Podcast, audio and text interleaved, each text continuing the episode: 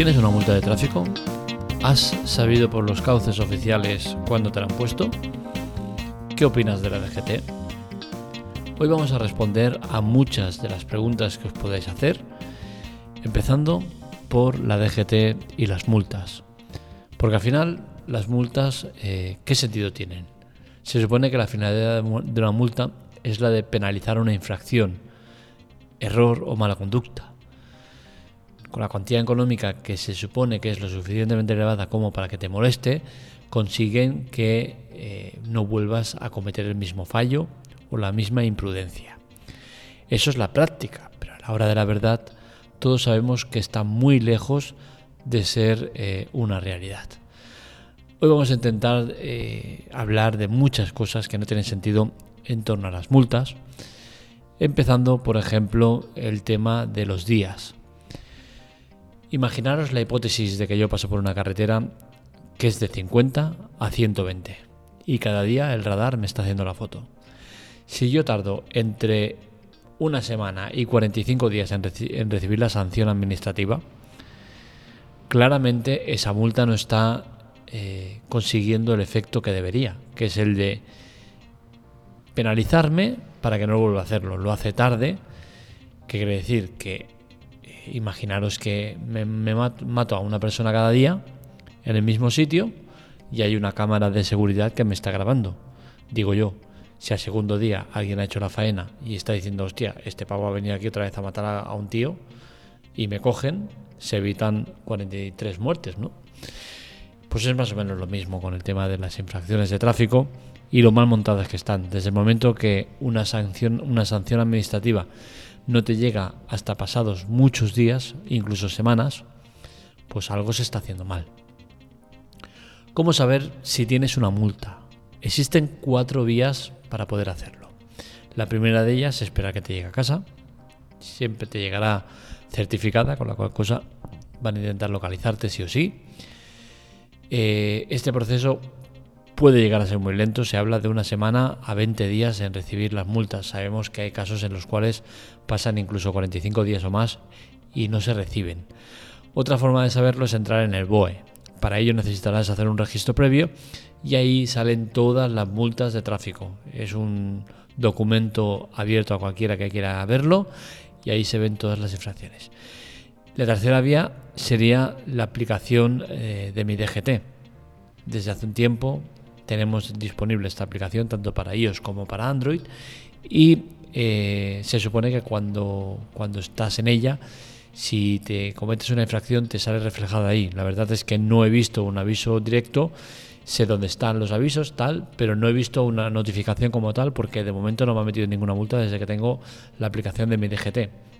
Toco madera y espero que siga así, pero bueno, el tema está en que no se sabe. Se supone que sí. Eh, y la cuarta vía sería mediante SMS. Puedes registrarte en la página oficial de la DGT y ahí pues te, llegaría un SMS con la infracción cometida. ¿Qué método recomiendo? Pues sinceramente es difícil porque yo os diría que el que más me convence es el SMS. ¿Por qué? Porque al final es eh, un tipo de servicio que deberías usar poco o nada. Es decir, tener una aplicación nativa para algo que no vas a usar es, eh, es perder espacio, es perder recursos, es perder muchas cosas que a la hora de verdad da igual, ¿no? Pero lo que me vengo a referir es que al final tienes una cosa que no vas a usar. ¿Pero qué sucede? Pues que el, el sistema para, para registrarte mediante SMS está en la página oficial de la DGT y no sé desde cuándo está, pero está caído desde hace días, semanas, meses o años, ¿no? Entonces al final que te pongan al alcance un sistema oficial para recibir las sanciones administrativas y que no funcione, pues la verdad es que deja mucho que desear. Así que como esto no funciona o no es fiable o no tal, pues yo lo, lo, que recomendaría sería tener la aplicación de mi DGT. ¿Por qué? Porque aparte del tema de las sanciones administrativas, te sirve para otras muchas cosas, entre ellas para llevar el permiso de circulación en el móvil y es un, eh, es un documento oficial que sirve para identificarte, con la cual cosa evitaría que tuvieras que llevar el DNI. Y esto que lo sepáis, es un documento oficial. Lo digo porque ya me he encontrado en algún caso en alguna institución pública incluso que me han denegado el que yo me identifique con eh, la aplicación de mi DGT.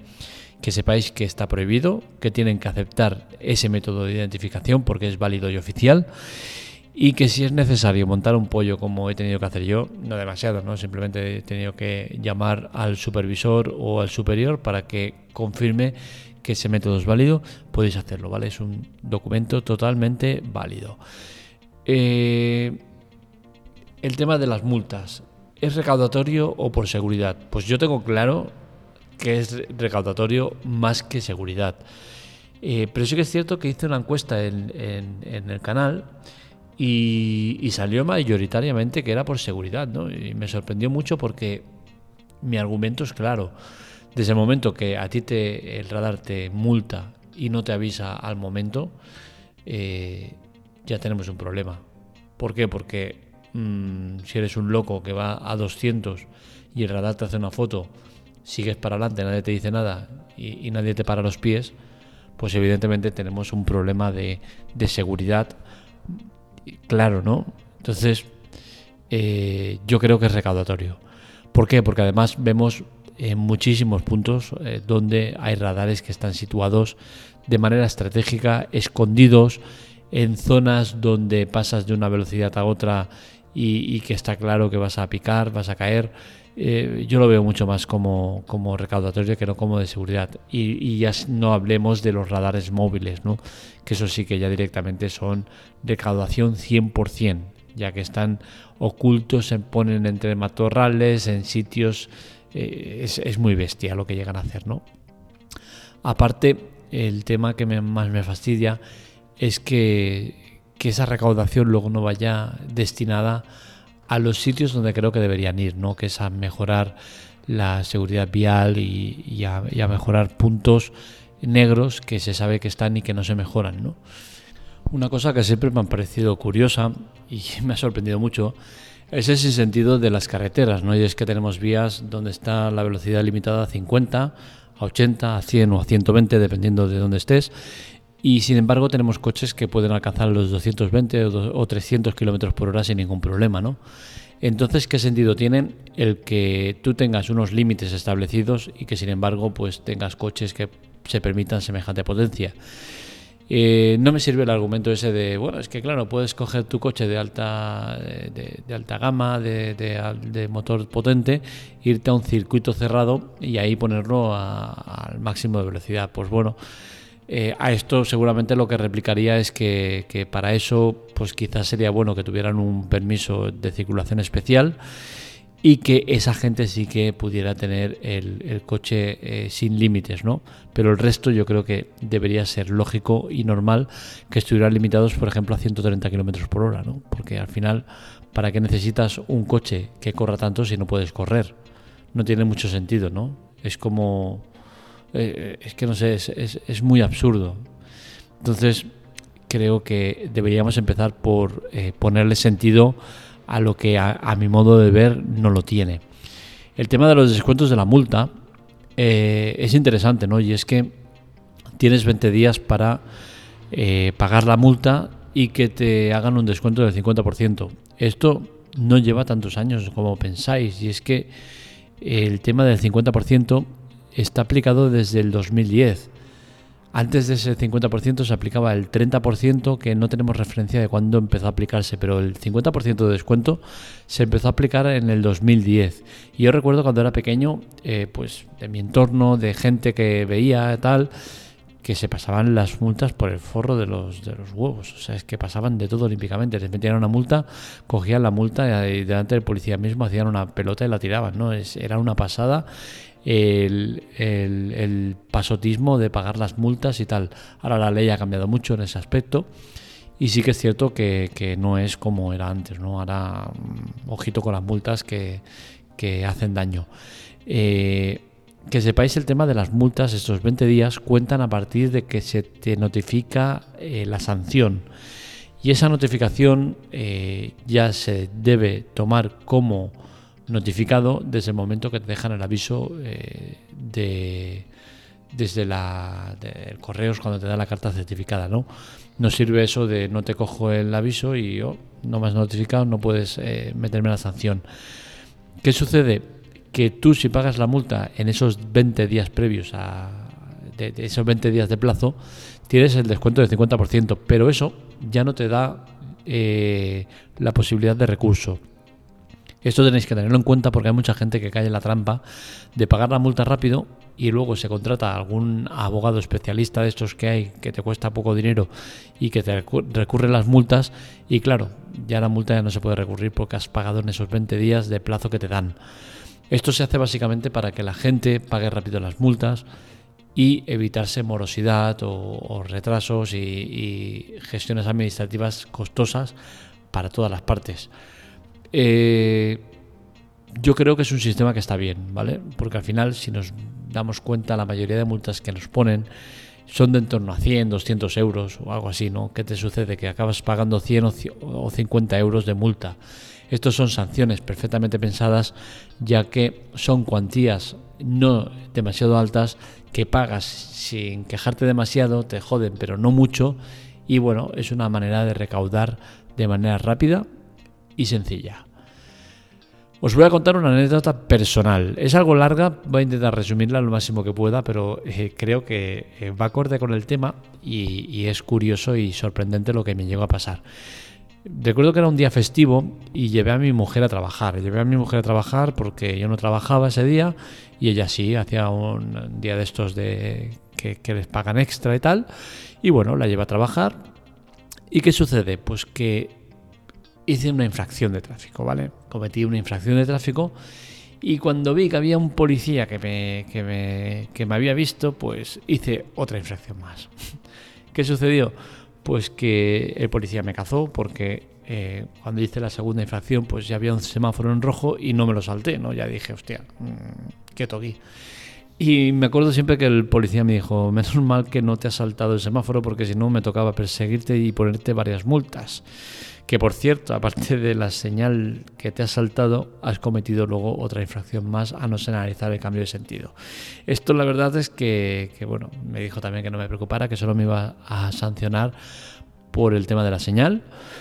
Y, me lo hizo muy, muy calmado, muy, muy amistoso, muy, muy bien, ¿no? Me lo tomé bien, la verdad es que me pareció gracioso, pero ya lo que no me pareció gracioso fue todo lo que vino después. Y es que fue un cúmulo de despropósitos sin, sin parar, ¿no? Primero de todo me pidió los papeles del coche. Empieza el drama ya que no los tengo encima. ¿Por qué? Porque había salido con lo puesto, iba con, con, el, con el pantalón de pijama y todo, porque, porque a esas horas, ese día festivo, no estaban ni las calles puestas, ¿no? Entonces eh, me olvidé los papeles, no llevaba los papeles. Bien, eh, tampoco llevaba el permiso de circulación, también me lo había dejado, o sea, mal por mí, ¿no? Pero, pero bueno, son cosas que pueden pasar, ¿no? ¿Qué sucede? Que el policía pasó a, a, notificarlo por radio para que le dijeran los, los datos relacionados con ese vehículo.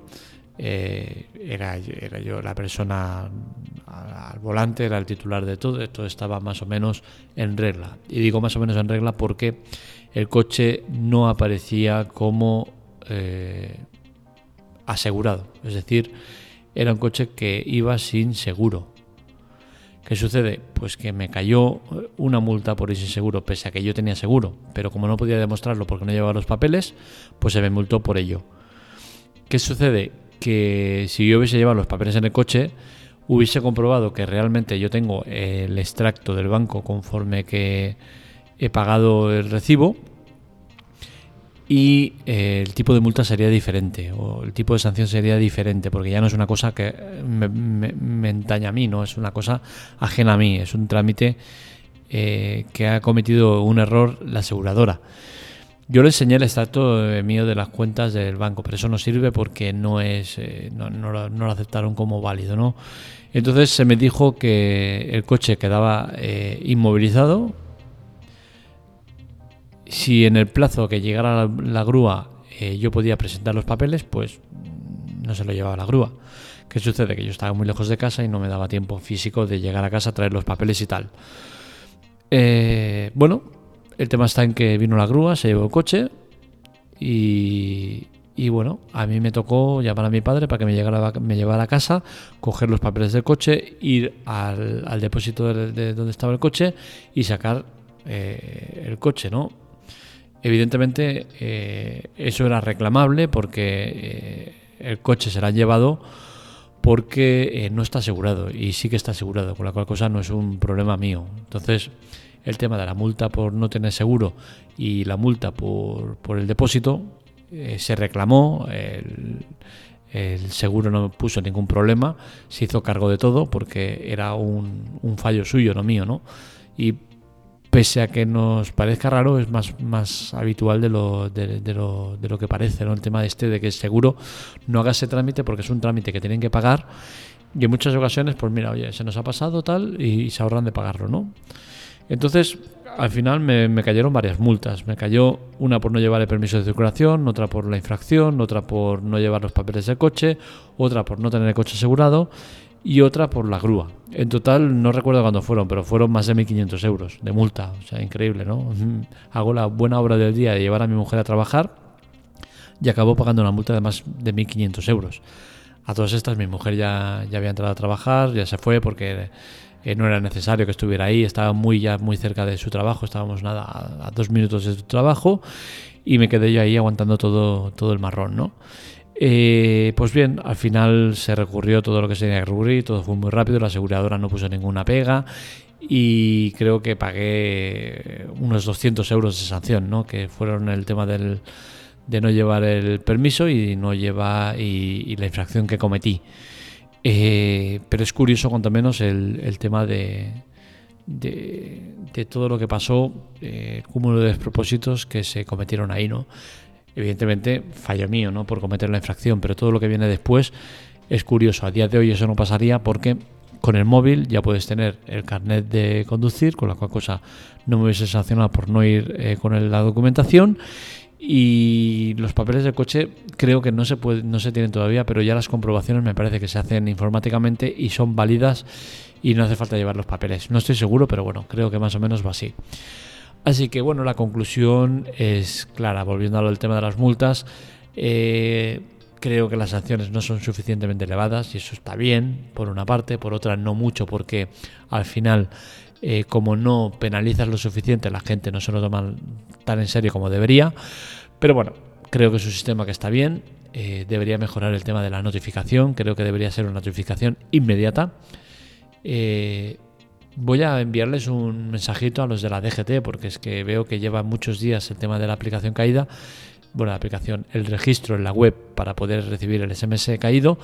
y bien, eh, creo que, no está de más el tema de, notificárselo por Twitter, que suelen hacer bastante caso a Twitter y seguro que se pondrán las pilas, ¿no? porque veo que nadie toma cartas en el asunto. Hasta aquí el podcast de hoy, espero que os haya gustado. Este y otros artículos los encontráis en la teclatec.com. Para contactar conmigo, redes sociales, Twitter, Telegram en arroba marmelia y para contactar con nosotros en arroba la teclatec, en Twitter, Telegram, TikTok y demás redes sociales. Eh, es importante la ayuda. Os recuerdo, abajo tenéis chollos y ayuda, esas dos secciones en las cuales podéis ayudarnos de muchas maneras diferentes. En los chollos tenéis ofertas muy interesantes con descuentos muy potentes y con la compra de ese producto a nosotros nos bonifican. A ti no te va a costar absolutamente nada, todo lo contrario, te va a costar mucho menos y a nosotros nos van a dar un premio por ello. Eh, otra manera de colaborar es en ayuda. Tenéis un montón de servicios de Amazon que os ofrecemos totalmente gratuitos, todos sin permanencia y durante un tiempo puedes disfrutar de, esos servicios sin pagar nada. También nos bonifican por ello. Así que ya sabéis, si queréis colaborar, si queréis que todo esto siga adelante, que sigamos haciendo artículos, tanto en la web como en el podcast, como muchas cosas que hacemos, es importante la colaboración. Nada más por mi parte, aquí me tenéis para lo que queráis. Un saludo, nos leemos, nos escuchamos.